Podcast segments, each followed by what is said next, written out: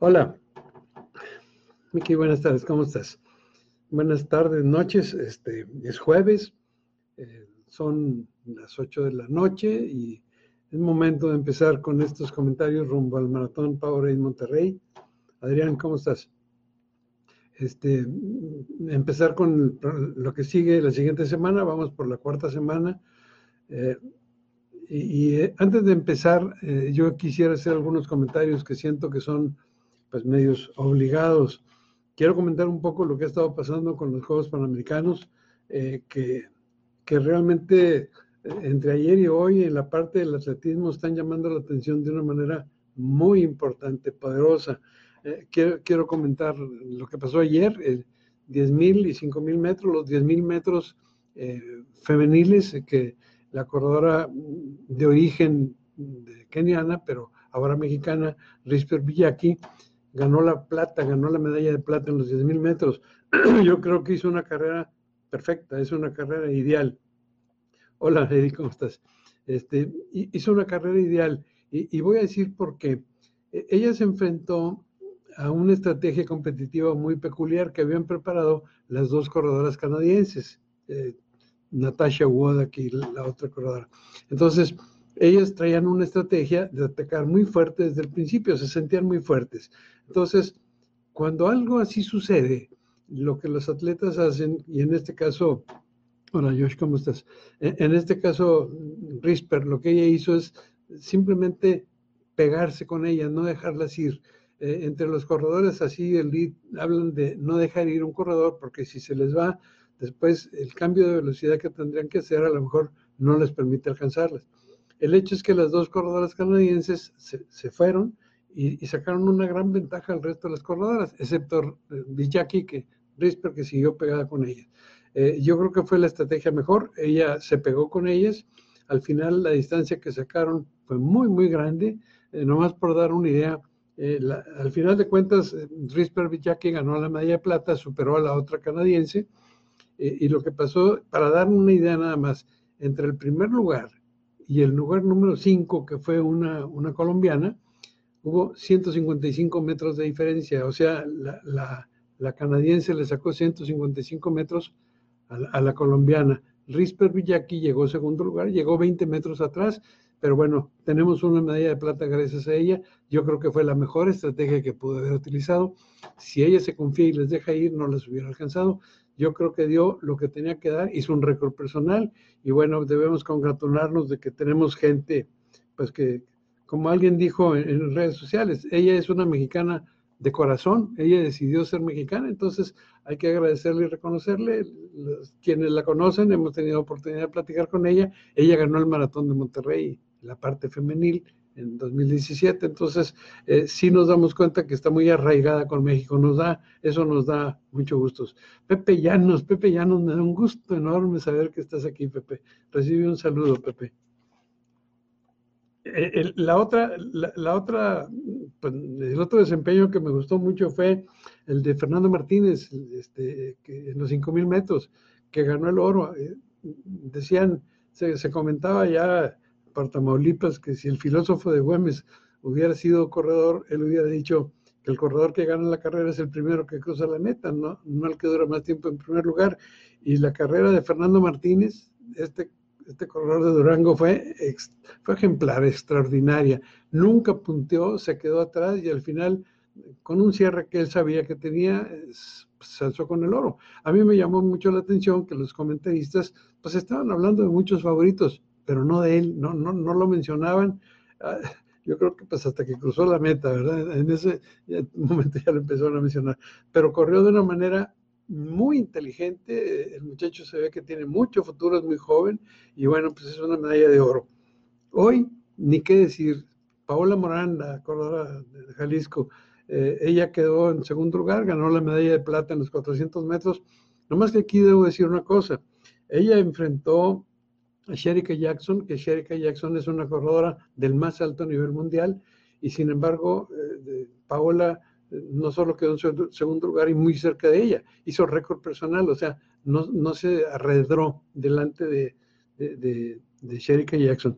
Y el otro, en los 1500 metros, Carlos, José Carlos Villarreal, que entrena y vive en Arizona, eh, hizo lo mismo, vino atrás y ganó, entonces ahí, ahí tenemos otra, pues otra medalla que realmente pues me da mucho gusto porque se están dando récords que antes no se habían dado, récords de, de obtención de medallas, que se me hace que es muy importante porque esto habla de los jóvenes, de, la manera como han enfrentado las dificultades de, apoyo y de no apoyo, y de que a pesar de todo están haciendo una labor extraordinaria. Realmente es para, pues, para congratularnos. Creo que sí es una cosa que, que, debemos de tomar muy en cuenta.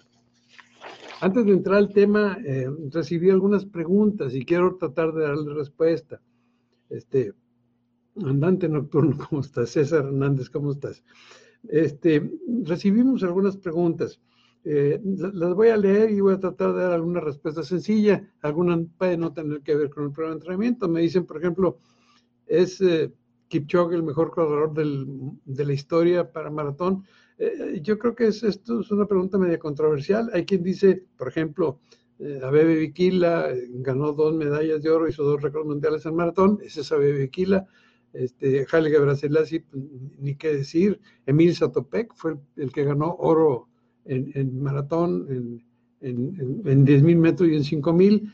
Eh, sin embargo, dentro de esta discusión que puede ser interminable, en lo personal y por los méritos y lo que ha hecho hasta ahorita el Kipchoge, yo sí creo que es el mejor corredor de maratón de toda la historia. Es una opinión personal y desde luego eso es debatible.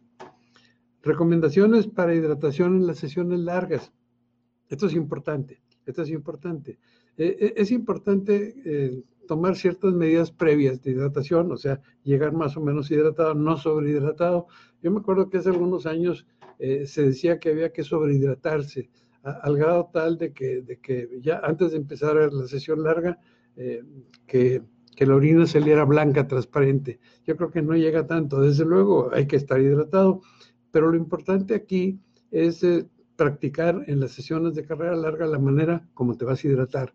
Eh, yo recomiendo este, pequeñas cantidades de fluido, puede ser agua o, la bebida de tu preferencia, cada 15 o 20 minutos, cada 2 o 3 kilómetros. Eh, y ese es importante tomarlo a lo largo de toda la carrera. Hay quien dice que, no pasa nada si te esperas a tener sed está bien, no, no, no, sucede nada, pero, pero sí creo que, aunque sea enjuagarte la boca en la, primera mitad de la carrera, de la sesión larga, ¿verdad? Esta pregunta se me hace muy interesante. Alguien dice, ¿se puede estar entrenando y haciendo otra actividad, como por ejemplo fútbol una vez por semana? Sí se puede, sí se puede, pero esto va a depender mucho de ti, depende de tu condición física, porque si eres un corredor que, que va a participar en su primer maratón, y que lo que estás haciendo te está representando cargas de trabajo muy importantes, entonces no.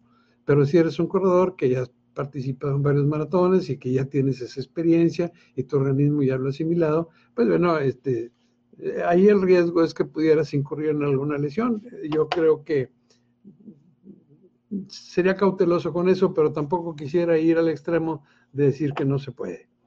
Quiero, quiero ver si hay algunas este, preguntas. ¿Dónde se recomienda hacer las sesiones de fuerza? Esta es una pregunta importante y de una vez me voy a meter con este tema. Las sesiones de fuerza, durante esta semana yo recibí algunas preguntas ¿qué significa 4A. Lo voy a repetir brevemente, a pesar de que ya lo dijimos la semana pasada. Las sesiones de fuerza son sesiones que se corren en una pendiente ascendente. Una pendiente ascendente, o sea, una superficie plana de subida y, la referencia aquí, para quienes son o somos de Monterrey, es la carretera que sube a Chipinque. Esa carretera, eh, me recuerdo que en alguna vez escuché esto, es una carretera que tiene, por cada 100 metros de desarrollo horizontal, sube entre 9 y 10 metros. O sea, tiene una pendiente del 9%. Eso es lo que necesitamos. Eh, si tienes manera de conseguir alguna, alguna, alguna pendiente de ese tipo, eso es lo ideal algo que se puede hacer si no se tiene, si vives en algún lugar muy plano, muy llano, eh, subir escaleras. Hay que tener mucho cuidado con eso. Este, no es lo mismo, el esfuerzo es muy intenso porque acuérdate que subir escaleras te puede representar una pendiente, pues, no sé, del 45%. Hay que tener mucho cuidado. Simplemente eh, el, tiempo que te establece, el minuto y medio, dos minutos de las repeticiones, eso es lo que hay que hacer, eh, tomando muchas precauciones, porque eh, la tensión que se genera sobre el tendón de Aquiles es muy fuerte. ¿Ok? ¿Puedo combinar trabajo en el gimnasio con el plan de entrenamiento que nos indicas? Sí, definitivamente sí. Yo creo que todo lo que se haga en gimnasio para fortalecer el core, el torso, eso es muy bueno. Inclusive lo que hagas para el tren superior, para los brazos, eso es muy bueno. Aquí lo que hay que administrar son las energías. No sé si eres un corredor principiante, si eres avanzado, pero al final de cuentas yo sí creo que combinar gimnasio con lo que estamos haciendo sí es positivo, cuidando nada más no excederte, ¿verdad? Alguien dice, correré el maratón de la Ciudad de México el 25 de agosto. ¿Cómo debe ser mi entrenamiento para el maratón de Monterrey? Bueno, esto es muy interesante. Yo creo que hay una buena cantidad de corredores que están pensando hacer eso. Ok. Eh, lo primero es que hay que pensar qué quieres hacer el día del maratón de Monterrey. Si el maratón de Monterrey vas a querer calificar para Boston, por ejemplo, entonces la sugerencia es que corras el maratón de la Ciudad de México sin emplearte totalmente a fondo. Eh, eso sería una primera observación. La otra cosa es que si corres ese maratón, y, dependiendo cómo lo corras, si lo corres para hacer un récord personal, eh, pues te tienes que tomar un tiempo largo, cinco o seis semanas antes de volver a entrenar fuerte. Si lo, si lo tomas como una especie de, que dijera yo, como sesión de entrenamiento larga, máximo tres semanas puedes volver a correr. Entonces, e, eso es bueno, creo que sí te puede ayudar, creo que sí te puede servir, pues nomás teniendo cuidado, definiendo.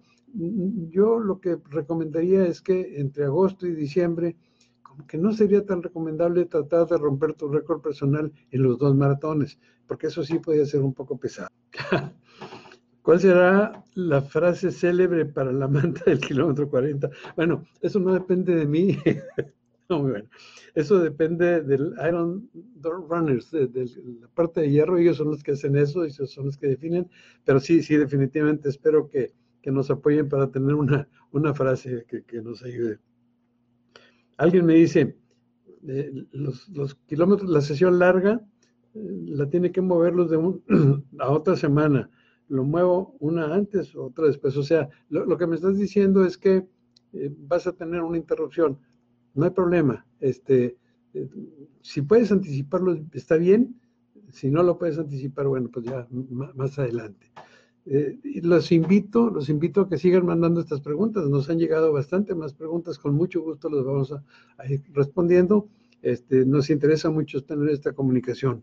Entrando, entrando en el tema, en el tema de la semana, vamos por la semana 4. La semana 4 del, 10 al 16 de agosto. Eh, lo, lo que quisiera empezar por señalar son dos avisos que creo que son muy importantes. Uno, el próximo domingo tenemos la segunda sesión en la Vía Deportiva de Monterrey, esta alianza que, hicimos con la ciudad de Monterrey, por la que el domingo en la mañana eh, eh, estamos trabajando en equipo y, al igual que la vez pasada, eh, la cita es ahí a más tardar a las seis y media y, digo esto, digo a más tardar a las seis y media porque está haciendo calor. Vamos a tratar de empezar temprano, bien, de las seis y media a las seis cuarenta y cinco vamos a hacer el calentamiento, vamos a tener ese servicio. Recuérdense que los carriles express están absolutamente cerrados al tráfico, está totalmente protegido, muy bien protegido. Hay servicios sanitarios, hay puestos de abasto. Aquí quiero hacer un comentario, ya lo hice antes, ya lo dije antes, lo quiero repetir. Eh, la sesión pasada, yo me acuerdo que Gilberto, y no me dejará mentir, me preguntó que, que cuántos corredores estimaba yo que iban a venir al entrenamiento, al de la vía deportiva. Y, yo pensando en que cada quien tiene ya sus planes y sus trayectos y todo, yo dije, bueno, pues a lo mejor algunos 300. Este, me equivoqué, entonces luego me dio mucho gusto haberme equivocado, pero también me dio mucha pena, porque la estimación de algunos periódicos que, que fueron a cubrir el evento es de que hubo unos 1.500 corredores, entonces hubo quien reclamó, y con toda la razón, que faltó el agua. Y, con toda la razón, en realidad aquí yo quiero asumir la responsabilidad porque no teníamos idea de lo que iba a pasar. Hoy en la tarde platicábamos Edilberto y yo eh, y estamos preparados de perdido para 1.300 o 1.500 corredores. Ojalá que sean mucho más. Si son más, vamos a poder reaccionar. Entonces sí quiero recordarles que la cites a las seis y media de la mañana en el Palacio Municipal de Monterrey. Yo los invito a que vayan. Eh, vamos a hacer esta sesión juntos. Podemos correr, no sé, desde, desde 16 hasta 22 kilómetros. Ahorita voy a entrar en ese tema, ahorita voy a entrar en ese detalle. Cada quien puede hacer lo que quiere. Eh, eh, el municipio nos está apoyando mucho está marcando los kilómetros, vamos a tener, como digo, los puestos de abastecimiento con Power y desde luego vamos a tener este, servicios médicos, este, al final, eh, sí los invito a que se reúnan con nosotros, como la vez pasada. Al final de la, de la, sesión vamos a tener una, plática, me toca a mí darla, vamos a hablar de, lo que sigue del programa de entrenamiento. Si hay preguntas ahí en vivo, las quisiéramos escuchar y responder. Eh, quiero decir que el énfasis que estamos haciendo ahorita en el entrenamiento está en dos fases principales. La fase de la resistencia y la fase de la fuerza. Son las dos fases principales. Quiero reiterar lo que dije antes. ¿Qué significa 4A? Significa hacer cuatro repeticiones de ascenso en una pendiente del orden del 10%. Son repeticiones para las cuales calientas bien, bien, 12, 15 minutos, trotando y luego de menos a más, algunos arrancones. Y entonces de lo que se trata es de hacer una repetición más o menos de 4,500 metros. No, no tiene que ser más, pero ojalá y que no sea menos. O sea, una repetición ascendente de unos 400 o 500 metros al que sería tu paso de competencia de 5 kilómetros. Por ejemplo, si tú en 5 kilómetros corres 25 minutos, quiere decir que corres a 5 minutos por kilómetro a ese paso. Así es como tienes que correrlo. Entonces, calientas bien, haces tu repetición de 500 metros, al terminar, bajas el ritmo, trotas de regreso hasta que te recuperes completamente o casi completamente, haces la siguiente repetición. Dice 4A, quiere decir que son cuatro repeticiones de ascenso. Entonces a eso se refiere. Al final de la última repetición, lo que se supone es que vas a tratar suavecito para, para soltar los músculos, para inclusive si se acumula ácido láctico, bueno, para irlo eliminando, y básicamente en eso consiste la sesión. Yo comentaba la sesión pasada aquí que al correr hacia arriba hay dos cosas que te recomiendo mucho hacer. Tu braceo, exagerar tu braceo, levantar tus muñecas casi hasta llegar a la, barbilla, eso, eso te ayuda mucho. Y, cuando, cuando estás moviendo el brazo hacia atrás, el codo echarlo, jalarlo artificialmente para atrás. Eh, eh, o sea, lo que estoy diciendo es que hay que exagerar el movimiento de los brazos al bracear. ¿Esto por qué o para qué? Eso te ayuda mucho para abrir la caja torácica, para ayudarle a la respiración, porque sí la vas a necesitar. La otra cosa que conviene hacer es levantar mucho las rodillas. No, no mucho, exagerar un poco el levantamiento de las rodillas. Eso te va a ser de gran utilidad.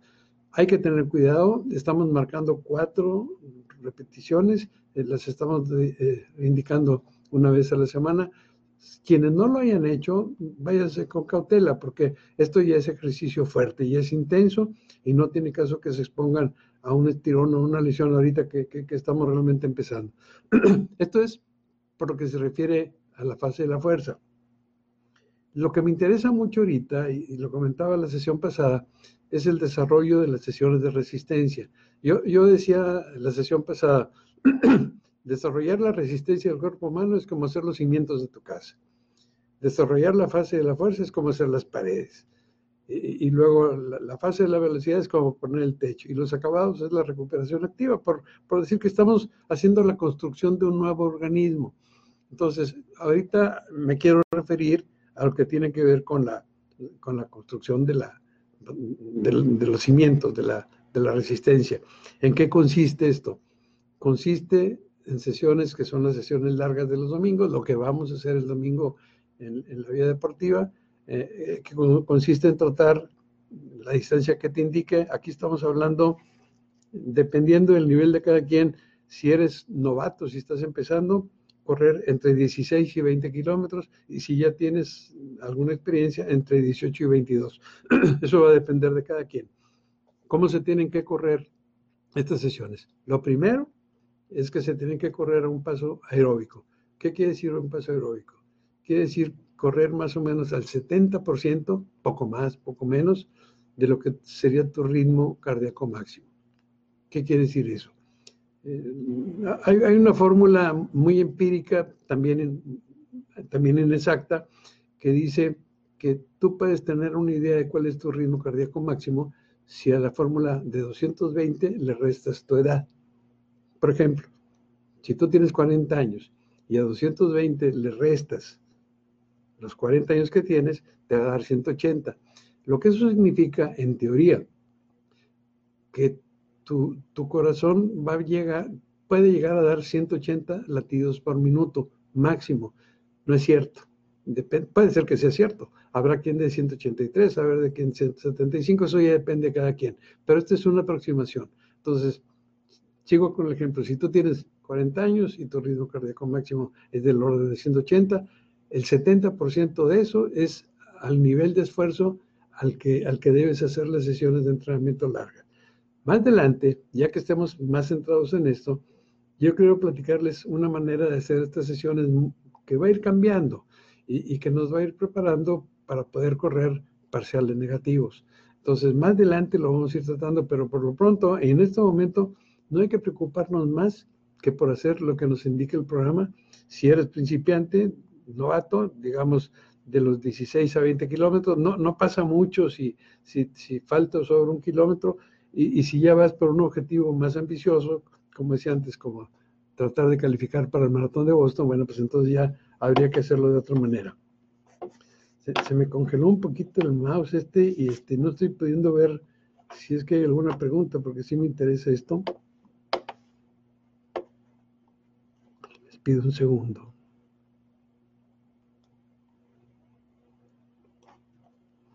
Ok. Miguel Franco, eh, tienes 63 años. Perfecto. aquí lo que es importante es qué antecedentes tienes. Entonces, no, quisiera profundizar mucho en este momento, pero, pero sí, este, sí es una edad en la que pues, te conviene tener el chequeo de tu médico. Quién sabe que desconozco cuál ha sido tu vida deportiva anterior. No es lo mismo que estés empezando a que ya hayas corrido maratones. Entonces, bueno, pues ya lo veremos después un poco más despacio. Adriana Ayala, pregunta que qué quiere decir 4A. Bueno, es lo que expliqué hace un rato, Adriana. Este, te voy a invitar a que ya que termine esta transmisión, te metas, a, lo repitas para no repetirlo nuevo, porque a otras gente ya se los platiqué. Entonces, este, son las cuatro repeticiones de ascenso. Quiero insistirles mucho en que se metan a la página del maratón, maratónmonterrey.mx, y donde dice programa de entrenamiento, ábranlo. En cada semana eh, hay una opción abajo para cliquearle ahí y ahí te explica con todo detalle. Eso de las cuatro Adriana, ahí está muy claramente explicado. Entonces, aparte de volver a escuchar esta grabación, lo que sí te recomiendo es que te metas ahí a ti y a todos, porque hay una serie de recomendaciones que, si nos tomó algún tiempo escribirlo, tratamos de hacerlo de la manera más, sencilla, más simplificada posible, y ahí lo tienes. Entonces, si tienes chance, Adriana, por favor, métete a la página del maratón y, creo que Miki García trabaja repeticiones en pista. Muy bien, las repeticiones en pista te van a servir mucho para la fase de velocidad. Ahorita de las repeticiones que estamos hablando son las repeticiones de ascenso, esas no son en pista. Entonces hay que distinguir una cosa de otra. Más adelante, cuando lleguemos a la fase de la velocidad, vamos a entrar en ese tema, porque, porque si es necesario, este, de alguna manera, eh, desarrollar la velocidad. Lo que estamos haciendo ahorita es construyendo la resistencia, con la fuerza estamos desarrollando eh, la, fuerza impulsora de los músculos posteriores de, la, de las piernas y al llegar a la fase de la velocidad vamos a entrar a terreno plano, puede ser pista, puede ser una, calzada, cualquier lugar, y, bueno, ahí se puede hacer. Eh, quiero, quiero comentar esto.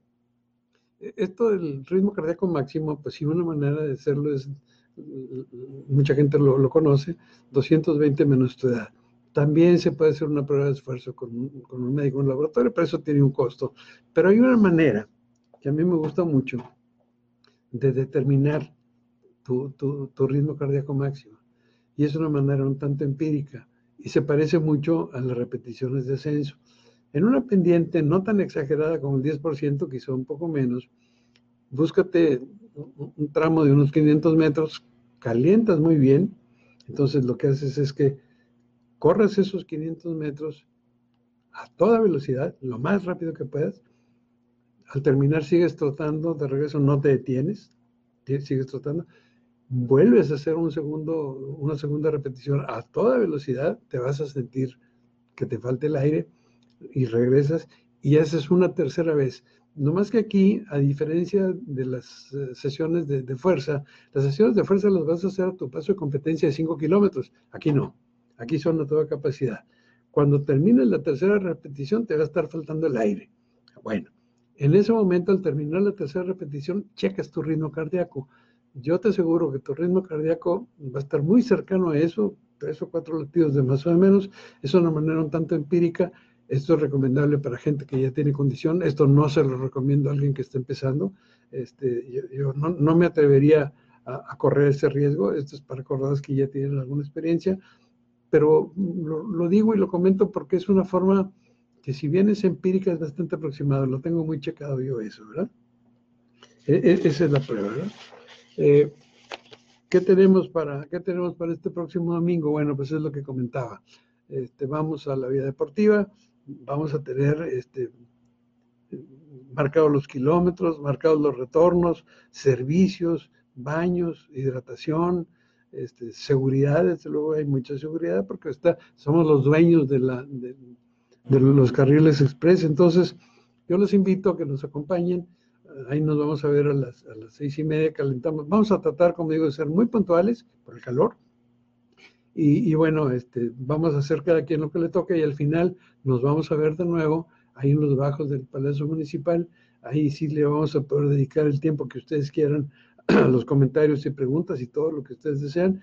Eh, yo repito, ahora sí estamos preparados, no, no nos va a faltar el, fluido, no nos va a faltar nada y, creo que vamos a tener una muy buena sesión. Repito, las inscripciones están abiertas eh, en internet, maratonmonterrey.mx o si no en las tiendas de Innova Sport. Eso es. Eh, insisto y los invito a que nos sigan mandando las preguntas, así como al principio de esta sesión leí esas preguntas, bueno, este, lo, vamos a seguir haciendo. La primera parte de esta conversación la voy a manejar de esa manera porque quiero tener una muy buena comunicación con todos ustedes, eh, tanto si van a correr su maratón por primera vez como si van a calificar para el maratón de Boston. Nos va a dar mucho gusto que haya pues, mucho éxito eh, lo que nosotros tratamos de hacer y aunque Edilberto no puede porque anda muy ocupado, pues yo, yo lo hago porque tengo que estar en las computadoras, me doy mis escapaditas porque me gusta recibir en la meta a quienes hemos estado comunicados y, si, me, si me lo permiten, pues ponerle su medalla, este, tanto si vas a calificar para Boston como si vas a hacer tu primer maratón. Entonces, repito, la invitación está abierta el próximo domingo a las seis y media de la tarde arrancamos ahí en los bajos del Palacio Municipal de Monterrey y desde luego nos vemos aquí mismo dentro, dentro de una semana. Gracias por acompañarnos y espero sus preguntas. Hasta luego.